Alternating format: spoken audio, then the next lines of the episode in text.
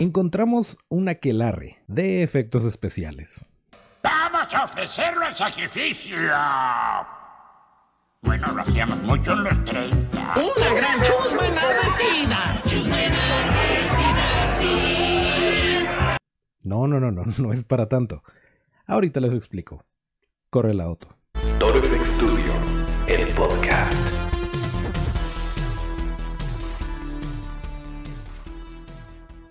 Así es, amigos. Estamos de celebrancia porque el día de hoy nos acompañan Coven FX Makeup, Karina Monroy, arroba sr-tool, y María Hernández, arroba Senorita Conejo, quienes después de trabajar en series, en películas, cortometrajes, eh, vender mechones de Mike Marino en el mercado negro, se unieron para hacer un estudio de efectos especiales llamado Coven FX Makeup, a quienes se encuentran como arroba covenfx.makeup. Y yo me enteré al ver un video que les vamos a dejar, por cierto, en la descripción de este episodio. eh, y parecía ser un tráiler de una película, pero en realidad era un video del tipo, miren lo que puedo hacer por parte de estas dos señoritas y su equipo. Y esto me pareció una maravillosa jugada. Seguramente quieren saber cómo fue que surgió esto, y pues para eso están en el lugar correcto. Corre la auto. A ver, hablen. Hola. Ah, está súper.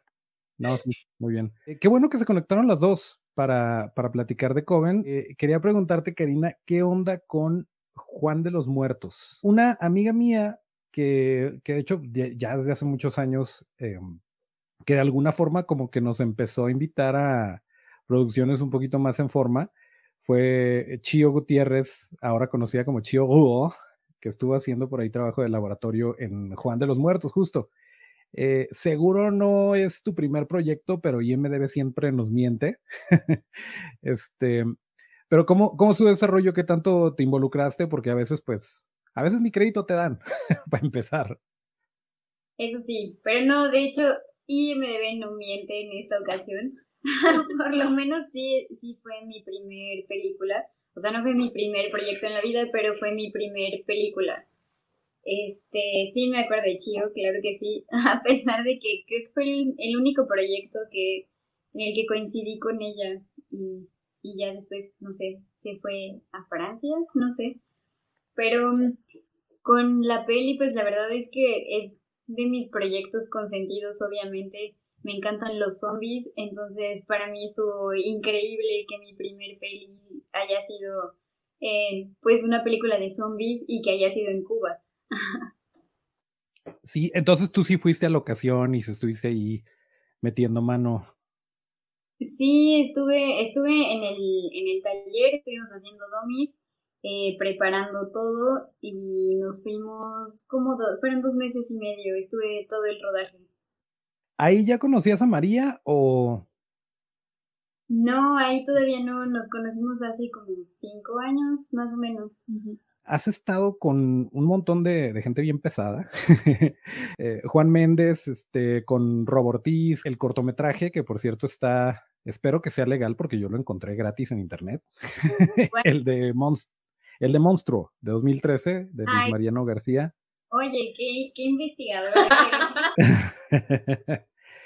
Pues es que hicieron una manita eh, animatrónica ahí con, con Juan, se me hizo bien chida, este, que digo, sin spoilear ni nada, pero es como que parte importante de, del cortometraje, que de repente es raro que toparse con proyectos así, o sea, con cosas de, digo, no es lo mismo, eh, por ejemplo, en el caso de, de María, no, no es lo mismo trabajar en la boda de Valentina que trabajar en, en algo ya, pues como Diablero, como Soldados o Zombies, o sea, algo más como que pesadito en cuanto a efectos especiales.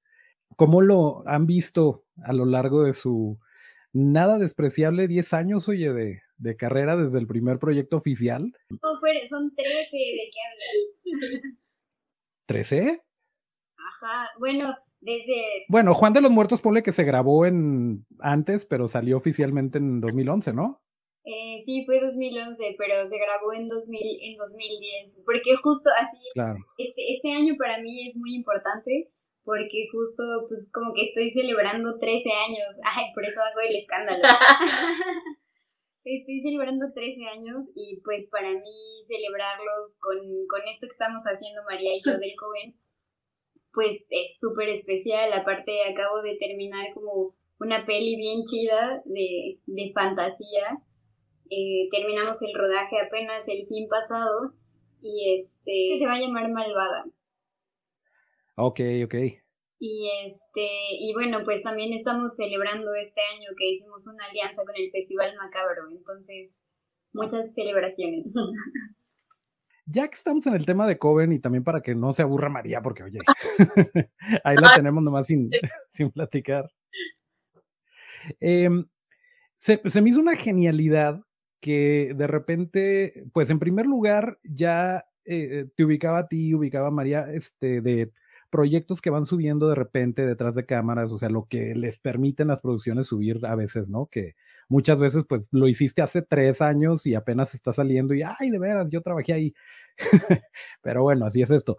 Eh, pero se me hizo bien chido que de repente eh, vi por ahí imágenes que subió Quetzalí, que este, subieron ustedes de, de Coven, y yo pensé al principio que iba a ser una película o algo así, y ya que me di cuenta de qué era, me pareció doblemente genial. El, pues es un, es una cartota de presentación súper producida y que muy inteligentemente combina todo lo que, lo que saben hacer y es de que, pues, súper chido, súper original y aparte con una calidad impresionante que me pareció una gran idea. Em, y también, pues, que no se ve, no se ve comúnmente. Si no estoy equivocado, el primer proyecto donde, donde estuvieron juntas fue la de El Habitante.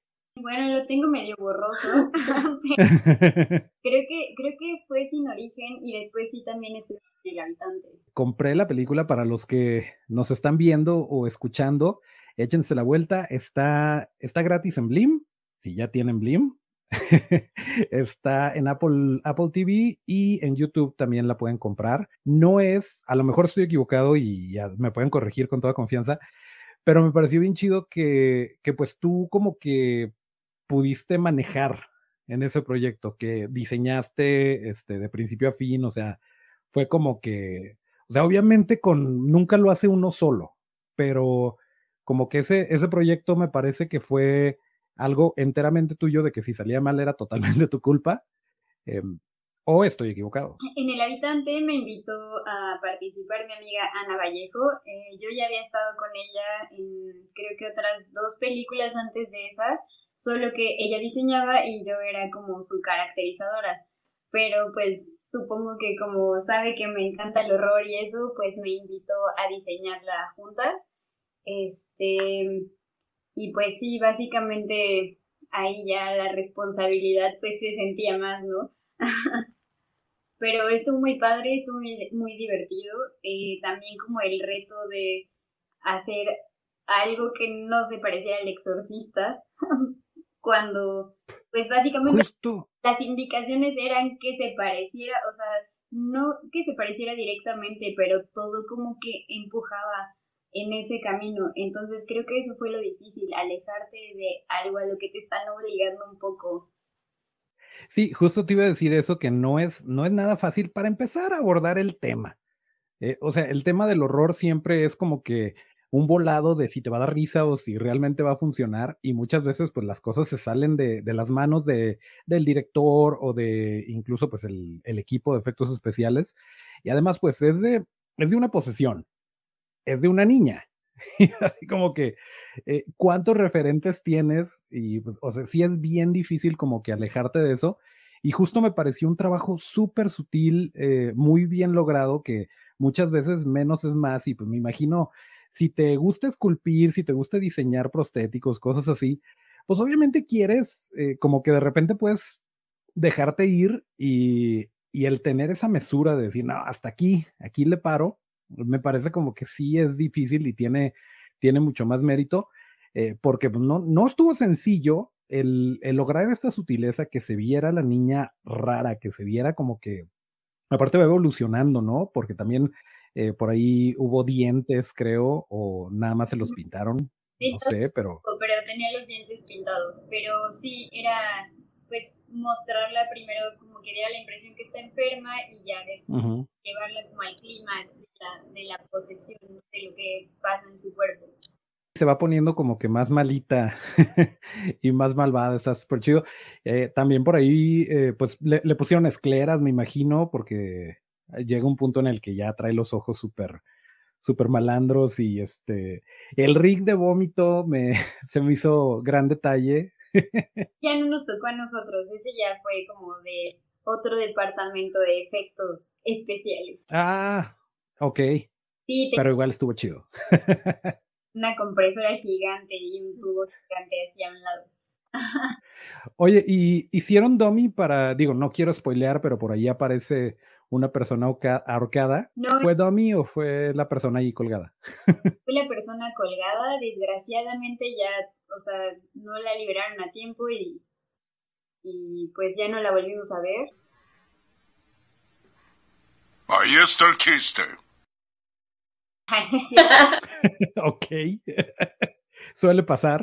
Eh, no, la, colgaron, tenía como un chalequito y se sujetaba como, o sea, mm. del, torso, estaba colgada. Sí, sí. Y pues ya era como la, la expresión corporal de la actriz. Después de haber trabajado en series, de haber trabajado eh, en Diablero, en Soldados o Zombies, eh, deciden, vamos a aventarnos este proyecto nosotras solas, aprovechando que Karine está cumpliendo 13 años en, la industria y de repente deciden, vamos a aventarnos Coven FX Makeup. ¿Cómo surgió la idea que... Pues justo mencionaste a Juan Méndez hace rato.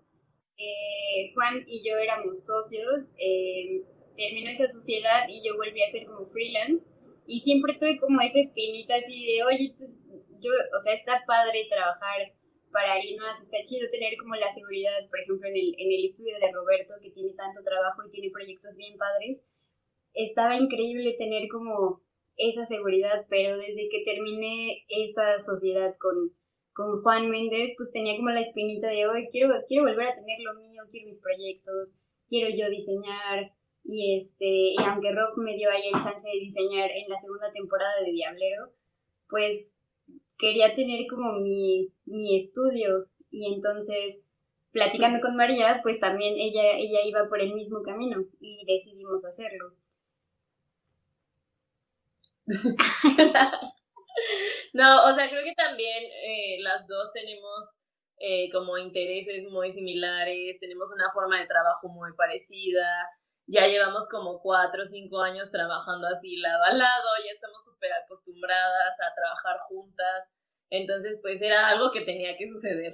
Estamos acostumbradas a trabajar juntas que luego hablamos al mismo tiempo, así ridículamente. Sí, o incluso, o sea, estamos trabajando, ya ni siquiera nos tenemos que preguntar, oye, ¿qué sigue? Oye, ¿qué hago? Sino que como que ya tenemos como un ritmo de trabajo en el que nos entendemos y, sabemos, o sea, cómo, cómo seguir maquillando sin tenernos que interrumpir y cosas por el estilo, que la verdad es que nos gusta un buen trabajar juntas. Qué chido. No, te entiendo perfecto. Y mira, el hecho de que, de que lleven cinco años trabajando juntas y, no se hayan matado, te, te supersigo porque, bueno, o sea, yo, por ejemplo, empecé Toro FX Studio con, con mi super brother Rod Castro que es pues todo de Toncho Ábalos, Ro de Rod Castro y se hizo Toro, FX Studio, y sigue siendo eh, de mis mejores amigos, pero llegó un punto en el que ya como que íbamos por lados diferentes y él se fue por otro lado y pues ya no, no hace efectos. Y, y sí llegó a haber momentos en los que nos odiábamos, o sea, proyectos en los que de plano no nos podíamos ver, o eh, pues de repente, aunque sea tu amigo, aunque se entiendan muy bien artísticamente, sí es bien difícil como que ir en la misma línea, no por cuestiones de ego, sino simplemente por sensibilidades distintas, ¿no? Que a lo mejor tú tienes una visión y si no la comunicas, que también es culpa mía, este, o de él en, ese, en esas situaciones, de que yo me quiero, me quiero enfocar en una cosa o lo quiero hacer un poquito más, eh, más sutil y él lo quiere hacer a lo mejor un poco más eh, barroco, por así decirlo. Y entonces, pues ya vamos para lados diferentes y no, no funciona. Entonces está súper chido encontrar a alguien con quien sepas perfectamente que puedes trabajar bien. Ahora, eh, María, diseñadora increíble. ¿En qué momento dijiste como que, ah, me gusta esto de los efectos especiales, vamos a entrarle? Eh, y bueno, ya después conociste a Karina y ahora las dos dueñas y operadoras de Coven FX Makeup. Pero esa transición, ¿cómo fue? Te, te, sigo perfecto también porque pues yo, yo estudié ingeniería en sistemas y este, toda mi vida creí que iba a ser diseñador. Pues yo vengo de una familia que tiene varios diseñadores, mi hermana es diseñadora, entonces justo cuando yo iba en la prepa, yo pensaba, no, pues yo también quiero ser diseñadora, pero al mismo tiempo me encantaba todo lo que tenía que ver con maquillaje. Y entonces en ese momento decidí, bueno, no tengo que escoger uno, voy a escoger los dos. Y fue cuando intenté los dos, acabé la carrera de diseño, pero ya al final de la carrera yo estaba así de, quiero maquillar, yo ya lo que me quiero dedicar es al maquillaje. Y ya al final acabé juntando las dos cosas. Entonces, pues creo que también fue como una coincidencia feliz de que en mi familia haya como diseñadores y mi hermana me dijera, no, pues dedícate a maquillar, te gusta un buen. Eh, fue más así, como que se, se dio un poco natural. Y aparte yo creo que pues tiene mucho que ver, ¿no? O sea, no están así por los opuestos, ¿no? Sí, o sea, yo en su momento yo sí pensaba que no, que no se relacionaban tanto, ¿no? Porque punto que pensaba así como, ah, no, pues maquillaje de señora, y punto que me encasillé ahí. Yo decía, ay, pues, no sé, ¿no? Y justo me acuerdo que empecé a maquillar y decía, ay, no me encanta maquillar señoras, como que está medio gacho, no sé. y ya, este, pues justo también coincidió que, que mis primas tenían una banda ahí como de punk con horror y ellas así de maquillanos de zombies y yo, pues es que no sé cómo, ellas no importa, ahí inténtalo yo, pues órale va. Entonces pues también ahí fue como dentro de juntar un poco todo que me fui ya más para allá. O sea, una vez que empecé a hacer como cosas más de horror y así caracterización y así, no, me enamoré por completo y dije, no, esto es. Realmente todo te sirve, o sea, eso de que vaya, tener una carrera porque es lo que la sociedad te exige, o porque es lo que tus papás te están pagando a lo mejor, o lo que te exigen, o lo que sea, pues sí es como que, ay, bueno, ya tengo un trabajo, este, o más bien, ya le puedes presumir a tus, a tus amigos de, o en tus desayunos de señora copetona, ya puedes decir que tu hija es diseñadora, pero lo mío, lo mío está acá. y a la hora de que lo haces, eh, pues te das cuenta que, digo, simplemente teoría del color la tienes al puro fregazo. O sea, ese tipo de cosas, ese tipo de sensibilidades, pues por supuesto que te ayudan, eh, sea maquillando una señora o sea haciendo un zombie. Y de repente te das cuenta que, ah, mira, a lo mejor si quiero hacer merch de Coven, pues ya no necesito contratar una diseñadora. por ejemplo, mi tacita Ay, qué bonito. Ah, es que no se puede, no se alcanza a ver bien. Sí, claro, un poco. Sí se ve, ¿cómo no? Pero mi tacita me la hizo ella. Está súper cool. Esa solo la hice para Karina. O sea, justo oh. con la pandemia quise aprender como algo nuevo que tuviera igual que ver con materiales y construcción manual y así. Entonces empecé a tomar clases de cerámica y ya me di cuenta que era un poco complicado. O sea, lo sigo haciendo, pero, o sea, no sé si me dedicaría a estar vendiendo cerámica.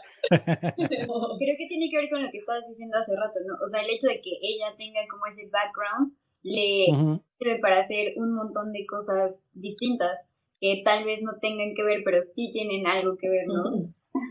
Y a final de cuentas, siempre eh, la industria de los efectos especiales, en general, me atrevería a decir que la industria del cine siempre le está robando otras cosas. O sea, no es como que el acrílico dental se inventó para hacer colmillos o, el alginato se inventó para hacer live cast. Digo, ya hoy en día, pues sí, este, Smooth On se están haciendo millonarios con todo lo que, lo que están sacando especializado, pero pues no siempre fue así. Y aún al día de hoy, de repente te piden cosas y tienes que ver cómo, con cosas que existan, hacer algo que no existe. no es como que puedas consultar un manual de cómo hacer una cabeza que explote. Pues no, no está tan fácil. Yo creo que algo de lo que me atrapó mucho de, este medio, del, del maquillaje, es justo que cada proyecto tiene como un reto distinto. Y aunque tal vez hay técnicas o como eh, cosas que se repitan, pues siempre tienes que proponer algo diferente. Yo tuve así un montón de trabajos antes de dedicarme a esto que no sabía ni qué estudiar porque nada, o sea, yo no me veía haciendo algo el resto de mi vida hasta que encontré esto. Me gusta de repente platicar de, de películas, de algo que te haya marcado, que a lo mejor no te imaginabas en ese entonces que ibas a terminar haciendo esto, eh, y va para cualquiera de las dos, pero como que algo que, que identifiquen como que les prendió la, la, chispa de decir, creo que esto es lo mío como fan a lo mejor al principio y ya después como profesional. Ay, yo sí tengo el mío súper bien identificado. yo ¿Cuál fue? mucho el video de thriller de Michael Jackson, que lo vi y me impactó así muchísimo. O sea, yo recuerdo que me impactó muchísimo, que dije, ¿qué? ¿Qué locura? ¿Eso cómo se hizo? No. Ese, o sea, ese momento yo lo recuerdo un montón. yo no sé, no estoy segura porque, o sea, yo sí me recuerdo que desde niña me gustaba todo lo que asustara. O sea, tengo una foto como súper chiquita, así, sí, yo me gustaba intentar asustar a la gente, a mis papás, a mis abuelitos, a mi hermana. Luego con mi hermana sí me hacía la muerta, hasta que ella se desesperaba y empezaba a llorar. o teníamos como un closet que, bueno, era como un vestidor y este y no tenía ventanas. Entonces me encerraba ahí a jugar como a la casita del horror. No yo no estoy segura porque recuerdo que siempre me gustó eso. Entonces pues de niña me gustaban así las pelis ochenteras Chucky eh, Pesadilla Viernes 13 todo eso. Me gustaba mucho pero como que yo en mi cabeza como mamá es médico y ella siempre me decía ah tienes que estudiar una carrera yo no me imaginaba que me podía dedicar a esto hasta que lo encontré por accidente. Dos cosas aquí bien importantes. Eh, qué bonitos los ochentas y noventas, que en donde uno podía ver todo tipo de cosas horribles en cine permanencia voluntaria. o a lo mejor los papás no se, no se preocupaban tanto, no sé. Digo, porque pues, realmente muchos de nosotros no debimos de haber visto eh, eso, o it, a la edad que la vimos. ¿Y cuántos no nos queríamos bañar por eso? Y la regué en la tapa de la coladera. Si ustedes se vendieran como, ay, somos un estudio que hace gore, somos un estudio que hace maquillaje de terror o efectos especiales de terror, pues ahorita se están echando la soga al cuello y se están encasillando en un área que a lo mejor es la que más te gusta pero de repente en una película, en una producción, lo que sea, te puede tocar maquillar a la señora copetona o te puede tocar, este, pues hacer otro tipo de cosas y le entras, ¿no? Porque es, es parte del juego. ¿Cómo lo ven cuando, cuando es un proyecto así un poquito menos retador o a lo mejor más de, de ciencia ficción o otra cosa que requiere ese tipo de, pues no necesariamente terror? ¿Cómo lo abordan o de plano no lo buscan o dónde yace? Yo por mí, si me tocan el resto de mi vida películas de terror, seré la más feliz. Em, pero es que justo en algún momento me he hecho también como comedia que está divertido. Yo creo que más que como el género depende el guion, eh, la historia, porque pues al final hacemos esto aparte de que nos gusta el horror, bueno, yo personalmente porque me gustan las historias y también, pues creo que fue un poco lo que pasó con el reel que hicimos, que del plan de ser fotos, pues brincamos ahí y si contamos una historia y pues de ahí nos deschavetamos un poco, pero pues creo que al final la historia es lo que cuentan. Eh, y pues ya como en la realización de esa historia, pues creo que la parte aburrida de maquillar señoras copetonas, pues es como que en el set ya no tienes mucho que hacer, ¿no? Estás como, ah, espérate, y brilla un poquito y hay que acomodarle acá.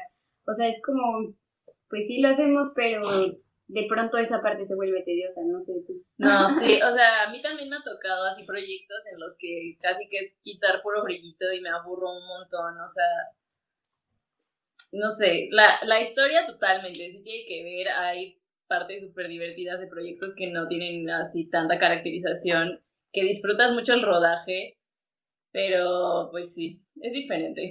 A mí, o sea, a mí en lo personal me encanta la fantasía, me encanta todo lo que tenga que ver con transformar a una persona en un personaje, todo eso es lo que a mí me encanta y me encanta estar en el set y estar súper movida y así, si yo estoy sentada en el set así me, me empiezo a morir que digo, ay, pónganme a hacer algo.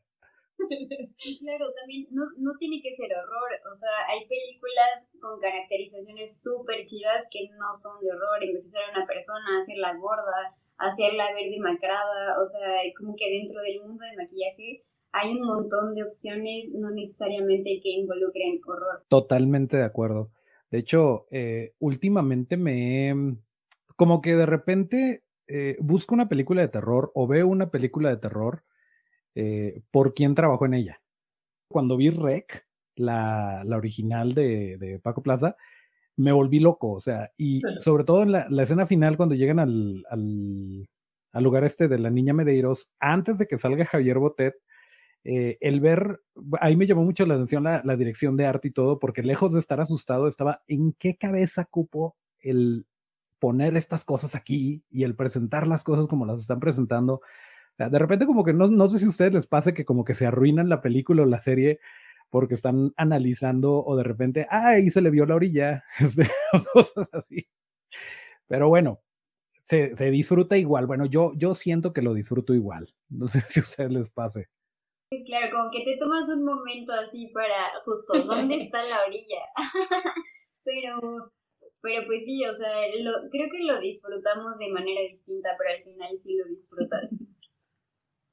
Yo luego le estoy echando a perder ahí la ilusión a varios amigos míos cuando estábamos viendo películas y yo, ah, esto se hizo de tal manera y ellos así, yo cállate, yo, ay, perdón.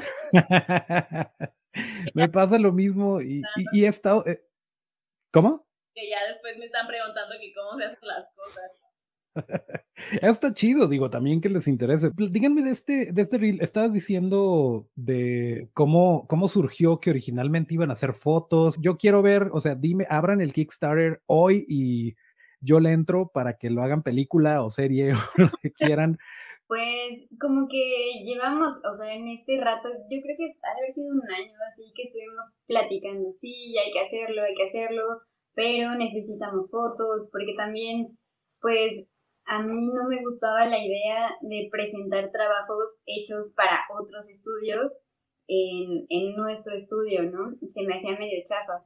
Entonces, eh, pues como estuvimos planeando, ya teníamos hasta una carpeta y un Dropbox con referencias de los maquillajes que queríamos hacer y así, ah, yo quiero esto, queremos este actor. Quetzali obviamente siempre estuvo contemplada en esos planes porque justo desde Diablero eh, a mí me parecía uh, un actor así impecable, súper profesional y sobre todo como en, en, el tema del maquillaje, Quetzali es un actor que cuida muchísimo nuestro trabajo. Así cuando nos maquillábamos en Diablero, me sorprendió mucho que había como un timelapse y es que siempre ves así la gente moviéndose y en tres horas así casi sin moverse. Entonces, pues él siempre estuvo contempladísimo en, desde las fotos. Entonces, eh, pues me había ido a una peli eh, donde me encontré unos amigos y este, les platiqué esto que quería hacer con María. Eh, les dije, ah, no, pues es que sí, ya estamos armando el taller y no sé qué, el estudio, vamos a hacer unas fotos y tal. Y de repente fue como de, ¿y por qué no hacemos algo más? ¿Y si hacemos una historia? ¿Te gusta el cine, las series y el sci-fi? ¿Quieres saber cómo llegaron tus criaturas favoritas a la pantalla? Entérate de todo esto y más detalles detrás de cámaras en Toro FX Studio, el podcast. Todos los martes y viernes en tu plataforma de podcast favorita y también en YouTube. Una producción de Toro FX Studio. Y eso fue diciembre. En enero ya estamos ah, trabajando sí. en la historia. Ajá, ya hace un año. No me he dado cuenta. De hecho, el culpable de todo anda por ahí se llama Eric. Mi novio fue el que me dijo como, oye, pues hagámoslo y fue el que estuvo presionando, sobre todo así de hay que hacerlo, hay que hacerlo, hay que hacerlo, y escribimos la historia y este tuvimos apoyo de, de simplemente para conseguir el equipo y este pues como que platica, o sea, nuestros amigos se contagiaron, ¿no? De como la emoción con la que contábamos lo que estábamos planeando y fue que así se unió, así salió un crew súper profesional, yo creo que Sí. por eso tiene esa calidad, porque pues un par de amigos fotógrafos, así ya pues te hacemos la foto.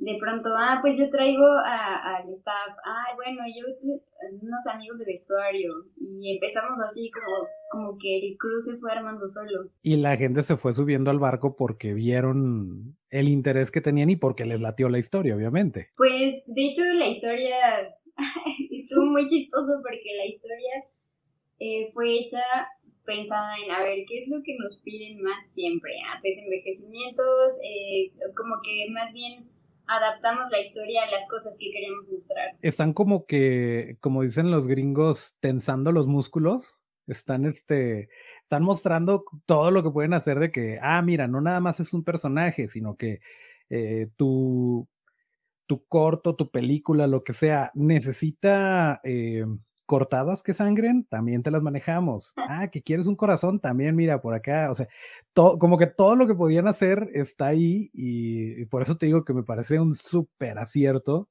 Eh, de repente es, es, chistoso que platicando con amigos o, o con quien sea, eh, la gente que como que le tira a las redes sociales, yo creo que sigo a la gente adecuada porque yo me tomo puros trabajos de, de, gente que está haciendo cosas increíbles y bien importante lo que dijiste de, de eh, que a final de cuentas, o sea, es un pedazo de goma, es un pedazo de, de foam, de silicón, de lo que sea.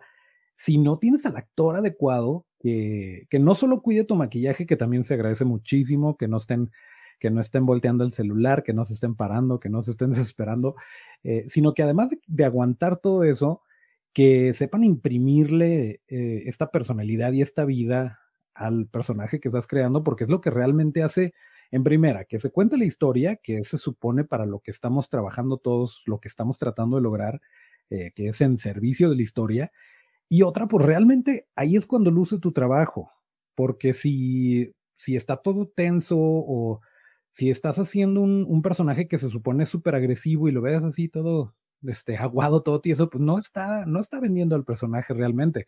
Por eso siempre agradecemos y trabajamos con el buen Otto. Y por eso es que vemos a los Doc Jones, a los Javier Botet, este, una y otra y otra vez en películas, porque pues son los meros meros, o sea, son los que, los que tienen este rango de, de habilidades que no cualquier actor.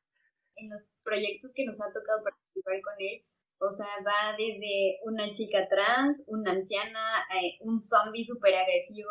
O sea, creo que Quetzali es un gran actor para interpretar este tipo de personajes tan, tan caracterizados, ¿no? Uh -huh. Platíquenme un poquito cómo, cómo está, cómo surgió el, el cotorreo con Macabro. Eh, yo sé que, pues bueno, nos cayó la pandemia y muchas cosas como que o están en pausa o de plano se, se cancelaron pero ¿cuáles son los planes o cómo, cómo está el rollo con Macabro? Con Macabro estamos como que empezando una alianza.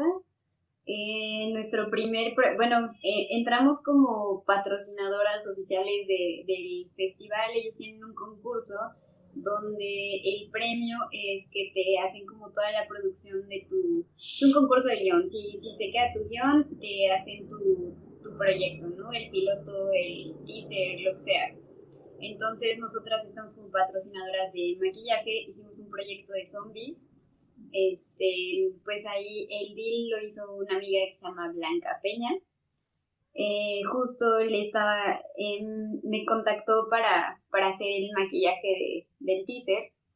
Y yo le dije, oye, si hacemos un intercambio, eh, consíguenos ahí como, como una cita con Edna para mostrarle nuestro trabajo y y pues te maquillamos a tus zombies, ¿no? Entonces a Edna le gustó lo que habíamos hecho en el reel y pues también ellos como que estaban estrenando esta parte del Macabro Coven para exponer el trabajo de, de mujeres cineastas.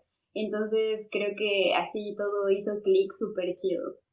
Qué chido. Eh, oye, eh, volviendo un poquito, si tu mamá es médico, eh, pues ahí tienes como que a la manita referencia de, oye mamá, ¿cómo se vería esto? ¿O esto que estoy haciendo tiene sentido anatómico o no va por ahí? Digo que de repente uno se tiene que tomar ciertas libertades creativas porque hay como que ciertos lineamientos de, ok, así se ve realmente, pero no, no va a funcionar a cuadro. Ajá, justo hay cosas en la vida real que para una ficción se verían súper exageradas que jamás te creerías, ¿no? Como, no sé, un ahogado que se ven súper grotescos, hinchados y tal vez para una película sería demasiado. Yo, por ejemplo, la neta es que a mi mamá casi nunca le pido su opinión porque es súper negativa. Entonces siempre me dice como, ay, no, eso no se ve bien. Eso, eso, eso no se ve real, así, aunque me haya esforzado lo más, entonces, honestamente, me pregunto. Ay, mi mamá es ultra positiva. Siempre es como, ay, todo quedó súper increíble. Y yo, pero se ve la orilla. No, pero está súper bien. Sí, de repente eso no, no ayuda mucho y, y, es, bien, es bien difícil de repente luchar contra el síndrome del impostor, ¿no? De que, o sea, sí te está diciendo la gente, ay, está padrísimo y todo, pero tú estás como que, mmm, no, podría estar mejor. Y pues la realidad es que nunca estás conforme, nunca estás al 100 conforme, o sea, en ese momento te puede parecer increíble y, y ya que lo ves dices, híjole, hubiera hecho esto, hubiera hecho aquello, ¿no?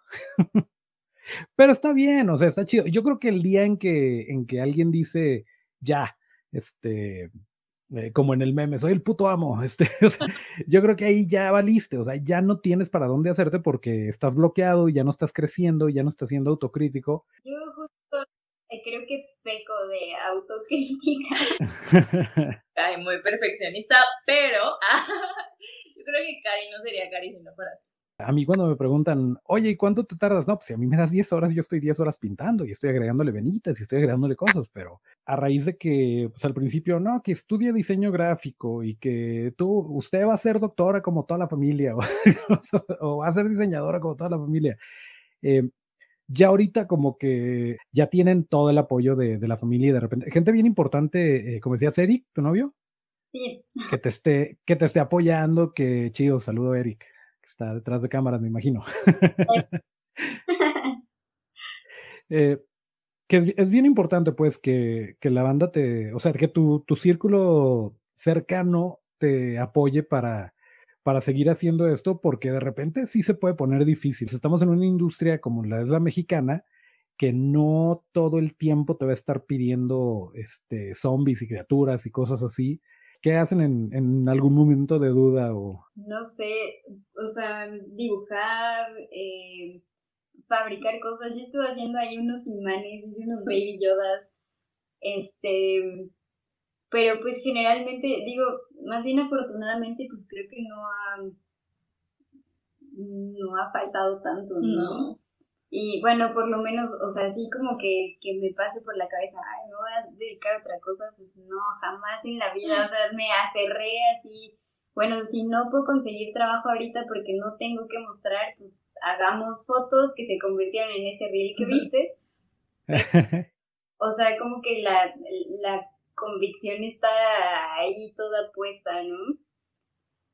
Sí, o sea, justo incluso durante este tiempo también hemos hecho de que sesión, bueno, sesiones de fotos, videos de música, o sea, también hemos hecho pues otro tipo de proyectos, pero que también eh, tienen que ver con el maquillaje, aunque no sea de horror, aunque no sea de fantasía, pues o sea, la verdad es que también nos encanta estar haciendo cosas, estar creando, o sea, toda esta cosa artística, pues es algo que nos encanta. Sí, como que lo necesitas porque si no, como que te empieza a dar comezón, ¿no? Síndrome de abstinencia, de que no estoy haciendo nada. Y aunque sea generando ideas, ¿no? Para lo siguiente que queremos hacer, o sea, luego a mí me pasa que todavía no termino una cosa y ya estoy o sea, por lo menos planearlo o, o de, ay, se me ocurre que podemos hacer este maquillaje, estas fotos, o esa persona se me hace que quedaría increíble para hacer X cosa o sea, por lo menos ahí y ya como que la gente se prende solita. no sé si a ustedes les pase, pero, por ejemplo, hay veces en que me llega un proyecto y yo me enamoro, me enamoro del guion, soy bien facilote. Entonces leo el guion y digo, sí, y ya me empiezo a imaginar cómo, cómo resolverlo, mando la cotización y, ah, ok, gracias. y, y he llegado a decirles, oye, no me contrates a mí, pero por favor, no hagas tu, no hagas tu película por menos de esto. O, o sea, creo que la historia vale mucho la pena como para que la cuentes bien y si alguien te está cobrando menos de esto, eh, no va a quedar chido. o te están viendo la cara o, no, o sea, no, no va a quedar chido, o sea, merece la pena que, que le eches ganas a, a, este lado y sí es bien difícil, o sea, es, es, bien difícil puedes estar leyendo guiones y de repente verlos perdidos en el, en el abismo de la preproducción. Híjole, así me tocó hacer una película, Ay, no, no voy a decir nombres.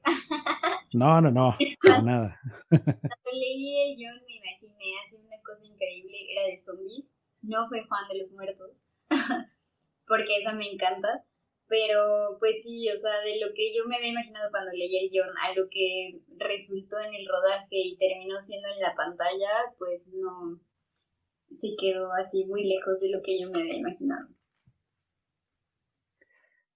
Y es súper... Y es... Que justo le echas así un buen de ganas y te esfuerzas y... Ay, todos los aquí presentes saben que me mato así luego hasta las 3 de la mañana esculpiendo porque quiero ponerle el mayor detalle posible y es súper triste cuando ves el resultado final y que la demás gente tal vez ya no le echó las ganas que tú le echaste.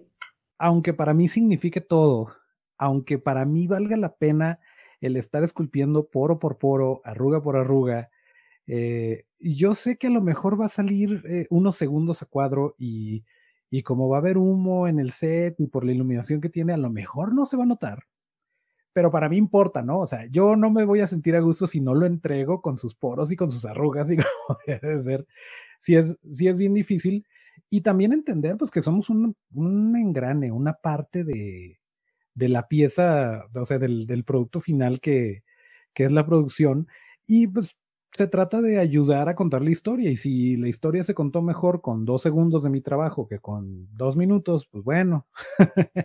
Pero siento que cosas como, como el reel que hicieron y como la libertad que tienen ahorita, eh, son lo que ayuda como que a balancear un poquito. ¿Cómo lo ven ustedes en el aspecto satisfacción personal de artista que de repente es difícil. Yo creo que es bien complicado, la verdad es que nosotras sí hemos invertido muchas veces así de que nuestro dinero, nuestro equipo, un buen de cosas en que las cosas queden bien. O sea, si hay algo que a nosotras nos guste es que queden bien las cosas, implique lo que implique, eh, pero pues también hasta cierto punto, ¿no? Sí hemos sufrido un montón. y sí hemos terminado, como dijiste hace rato, así de que peleadas, llorando. Pero pues creo que al final todo ese esfuerzo que hemos hecho em, a nivel satisfacción, pues, o sea, estoy, yo estoy súper feliz con lo que hemos logrado en tan poquito tiempo. Estoy muy contenta. Eh, yo creo que satisfecha hasta este punto sí, pero pues la neta quiero hacer más. Como decíamos hace rato, o sea, soy súper perfeccionista, soy muy clavada y si algo no quedó bien, pues lo quiero repetir tal vez en el futuro hasta que salga.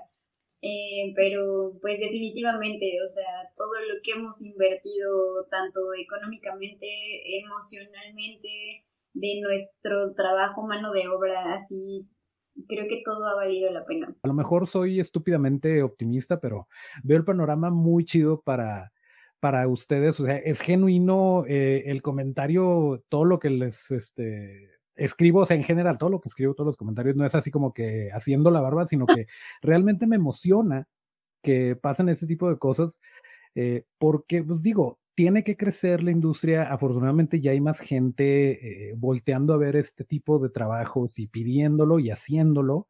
Y eso nos beneficia a todos, a, final de cuentas. Em, hablaban de, de, pues, el trabajo de, del profe Baker, este, de thriller. Eh, ¿Se empezaron a clavar ustedes en algún momento o que recuerden eh, la primera persona que dije, wow, este, le voy a poner un altar? Refiriéndome a, artistas de efectos especiales, ¿quién fue que, que, tengan así como que, a lo mejor ahorita ya no, a lo mejor cambiaron, pero, pero alguien que dijeran, este, esta persona es a lo que quiero aspirar?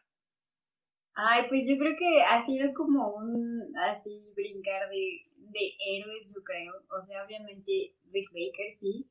Eh, Tom Savini también, aunque hay cosas ahí medio raras que ha hecho, pero pues creo que es una persona muy ingeniosa en cómo ha resuelto ciertos efectos. Em, pues no sé, los Proren también se me hacen así súper top ahorita. Mm, pues... Mike Marino es una bestia, sí. sí. No, aparte siempre decimos que cómo puede ser tan perfecto. Así de que es guapo, es súper talentoso. Da coraje verlo, sí, sí, o sea, ten un maldito defecto. pero, pero sí, eh, el trabajo de él me encanta. Me gusta mucho, creo que es súper realista, es siempre así súper detallado y, y las aplicaciones son preciosas. Eh, también en algún momento, pues, Greg Nicotero, porque me encantan los hombres. Ay, a mí también. Y pues cuando salió de Walking Dead fue como de, wow, qué increíbles están. Estábamos hablando de Kazujiro. Ay, cómo no, el caso que de plano se hizo, se hizo artista plástico y de repente le llegan al precio, regresa, se gana un Oscar y luego regresa a ser artista plástico. O sea, está viviendo el sueño ese hombre. Sí, está muy cañón. No sé si se den cuenta que al día de hoy eh, hay una hay una morrita que se quiere dedicar a esto y que las ve ustedes y dice, wow, sí se puede. Ya no tiene que voltear a ver a vinil, sino que está viendo chavas que, que se ensucian las manos, que no nada más este, es la brochita y el lado glamuroso, sino que a llenarte de, de, yeso, de látex, de todo, o sea, esculpir, todo eso, creo que está está padrísimo y que le va a ayudar a, la gente a ver, oye, por este lado también se puede. No sé si lo habían pensado, pero, es algo importante, pues. Pues yo no lo había pensado, pero está padre que lo digas y sobre todo que hayas dicho que una morrita, porque también creo que en algún punto, tal vez ahorita no tanto, pero sí estaba como súper encasillado, así que, ah, pues las morras maquillan morras, ¿no? Y las dejan guapas y, y los, los vatos hacen monstruos, ¿no? Entonces, pues creo que también por ese lado está padre que, que lo hayas mencionado así. no, yo creo que está súper padre cómo está cambiando la cosa ya. Eh, de hecho, yo recuerdo que cuando Rick Baker se retiró, dijo, yo quiero dejarle así como espacio a las nuevas generaciones. Y creo que también está súper padre pensar en eso, en que cada vez hay personas más jóvenes que, que están intentando hacer esto. Y, y, pues también pensar en mujeres maquillistas, a mí me emociona un buen. También pensamos en el Coven justo como, como una quelarre ahí de mujeres, de chavas que se dedican a esto, también lo pensamos por eso porque al final, pues sí, las mujeres, así, bueno, a mí en lo personal, pues me inspira muchísimo eso. Eh, a mí, por ejemplo, me mueve muchísimo esta Millicent Patrick que hizo a la criatura de la laguna. Yo soy súper fan, me leía su biografía, o sea, está súper padre, la verdad. Chulada, doña Millicent Patrick. Yo siempre he creído que esto se debe de dividir. O sea, me da de repente coraje en, en los Oscar, por ejemplo, que ponen la categoría mejor maquillaje y es todo. O sea, mejor maquillaje, así hayas hecho 2000 Aliens o una película de época. Y es como que, pues sí, la película de época se lo van a dar porque tiene peinados y porque tiene un montón de cosas. Y es como que, ¿por qué no lo separamos un poquito en maquillaje especial y maquillaje normal? Pero bueno, para mí se me hace padrísimo hacerlo todo. A lo mejor lo único que no disfruto demasiado es hacer moldes, pero, pero me gusta, me gusta como que hacerlo de principio a fin. Eh, pero también se vale que de repente, pues hay gente que dice, oye, pues aviéntate los prostéticos, diseñatelo y, y yo aplico. Y pues está chido. Pero sí me da mucho gusto ver gente eh, en general, y si son mujeres, mejor por lo mismo de que es un ejemplo de, mira, sí se puede, míralas a ellas lo que están haciendo. de que, bueno, gente que, que, no le tenga miedo a ensuciarse las manos y a, jugar con la plástico, con los monos, con, digo, con los monstruos y llenarse de sangre y todo ese rollo, pues creo que también es es súper valioso y súper divertido. La verdad es que eh, ya, ya estando en eso, como que no hay vuelta atrás, ¿no? Sí, ya no, no se puede parar. Aparte, pues justo como dijimos hace rato, si crees que ya lo sabes todo, te estancas. Entonces, pues es de mucho estar practicando, de que las arrugas te queden más bonitas cada vez, que no sé, ahora quiero hacer escamas, o sea, como de estar evolucionando y tratar de hacer cosas nuevas, mejores. No quiero sonar como, como programa de chismes, pero ¿qué sigue para Coven? ¿Qué, qué planes? Ya, ya se nos fue el año, eh, ya están volviendo las cosas eh, a la normalidad, acaban de terminar un, un llamado, eh, la película pues ojalá y salga pronto porque a veces se queda por ahí años en, postproducción. Esta no puede quedar años, ¿ah? ¿no? Tenemos ya por ahí un par de proyectos en puerta para inicios del año que entra. Esperemos que sí, que sí se concreten. Y pues, no sé, yo creo que pues queremos como que la, el estudio crezca. Eh, nos gustaría hacer más cine, sobre todo, yo creo. Eh, y pues que, no sé, yo creo que eso es lo que estamos buscando, ¿no? O sea, el cine totalmente. Te iba a preguntar, de repente sí es, sí es bien difícil, digo, por un lado, el decir, acabo de agarrar una serie es, uh, tengo chamba segura al menos por seis meses. o sea, por ese lado está, está chido, pero te estás casando con ese proyecto y vives, comes, este, cenas ese proyecto, porque no te da para más el tiempo, ¿no? Por, por los llamados, el, el tiempo que, que toma eh, estar grabando una serie. Sí está difícil. Qué chido cuando se trata de, de una serie que se atreve a, a, abrirse un poquito, como, como lo fue Diablero, como lo fue eh, Soldados o Zombies, que aparte se ve que el crew pues, se la pasa chido, que, que ya se conocen y que pues se la pasan bien incluso con el talento, pero eh, eso en comparación de, de, los cortos, que a lo mejor, a mí, por ejemplo, le tengo cierto gustito a los cortos por eso de que, de que son, pues son rodajes cortitos, eh, en donde vas, pones tu granito y ya después lo ves y, y pues si, si, le va bien, le va a servir a toda la gente que estuvo ahí y, y pues es algo como que muy, eh, pues no sé, como que autocontenido, como que no requiere tanto de tu tiempo, ni requiere tanto compromiso, pero al mismo tiempo puede resultar en algo muy padre, muy bonito. Eh, y comparándolo con un comercial, con un videoclip, con una película, pues creo que ya me respondiste que lo, lo más chido es, eh, o más bien lo que, lo que más están buscando es estar en, en películas, en largos. Yo creo que, o sea, los videos están padres, los comerciales económicamente están padres, pero a mí personalmente no me gusta hacer comerciales porque pues es, o sea, es súper efímero, ¿no? Tu trabajo sirve para tres segundos y queda en el olvido. Y aparte de eso, como que la finalidad de un comercial es vender algo y pues tampoco, no me gusta. Me gusta más el cine porque creo que la gente que está involucrada en ese tipo de proyectos le pone el corazón a lo que está haciendo generalmente es así. Y ahorita has mencionado Diablero varias veces y curiosamente así, ese es mi crew favorito para trabajar. Eh, las personas que estuvieron ahí son súper apasionadas, son súper entregadas, son súper lindas personas todos. Y a mí me gusta mucho trabajar con ellos. Entonces, pues creo que muchos dicen, ¿no? Que en el cine se hace una familia y creo que sí, creo que es cierto y por eso prefiero. Siento yo que sí se está, sí se están abriendo más puertas sí se están, se están atreviendo más directores también a decir, ah, mira, este guion que a lo mejor creí que era imposible de realizar, igual y sí lo grabamos, igual y sí hay gente y sí hay, sí hay maneras creativas de resolver esto que, que me estoy imaginando. Eh, y pues bueno, creo que para allá va, ojalá. Y aparte también creo que con las plataformas de, de, streaming hubo como un poco más de apertura hacia ciertos proyectos. Uh -huh que antes en tele abierta tal vez jamás hubieran hecho o que en cine así, pues, ah, pues como va a ser otra clasificación o lo que sea, pues no va a ir la gente. Entonces no apostaban por hacer esos proyectos.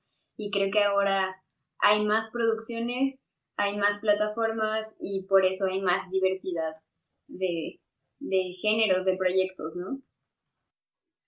Sí, que de, de todas formas, pues es, es un poco ganas un poco y pierdes un poco porque ya también con, con tantas plataformas, o sea, no más falta que Oxo saque su plataforma, este, y, y sí está como que difícil el tenerlas todas, o el, obviamente si tu, si tu trabajo se ve en el cine, pues lo va a ver mucho más gente, aquí, a que si sale exclusiva de, de una plataforma que no sea Netflix, o que no sea Prime, que son como que las, las más importantes.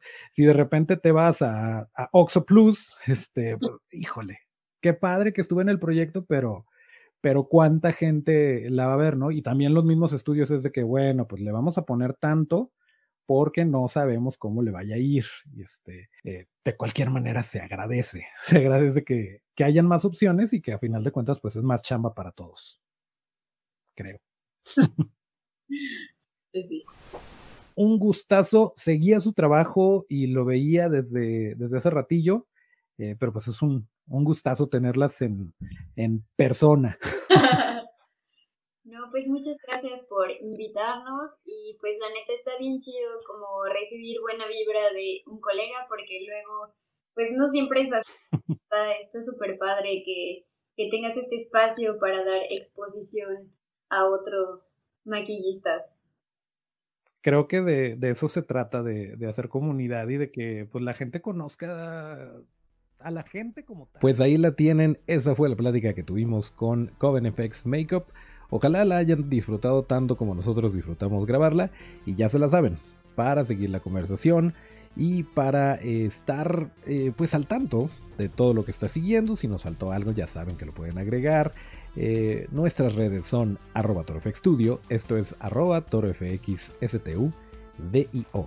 Nuevamente muchas gracias a Otto en los controles. Yo soy Toncho Ábalos, mis redes son arroba Toncho T. Yo soy Karina, me pueden encontrar en Instagram como arroba sr-tool como la banda. Y yo soy María y me pueden encontrar como arroba conejo o arroba mariaeh.makeup. Y también nos pueden seguir en nuestro proyecto en conjunto, eh, arroba covenfx.makeup. Y pues hasta el próximo llamado. Bien, oye, primera toma. Hablemos de la persona y de qué le mueve y qué le gusta y cómo surgió y cómo, en qué momento se dañó lo suficiente para decir quiero hacer esto. Porque a todos nos pasa, pues. ¿En qué momento lo suficiente para no haberlo dejado de hacer? Exactamente. Dicen, este, y pausa dramática hasta el próximo llamado. ¿Jalan? Pues jalo. Ah. Ya Ya. está. ¿Qué? Tenemos que decir hasta el próximo llamado, ¿no? Yo soy Karina. Y tú eres María. Pues estaba esperando que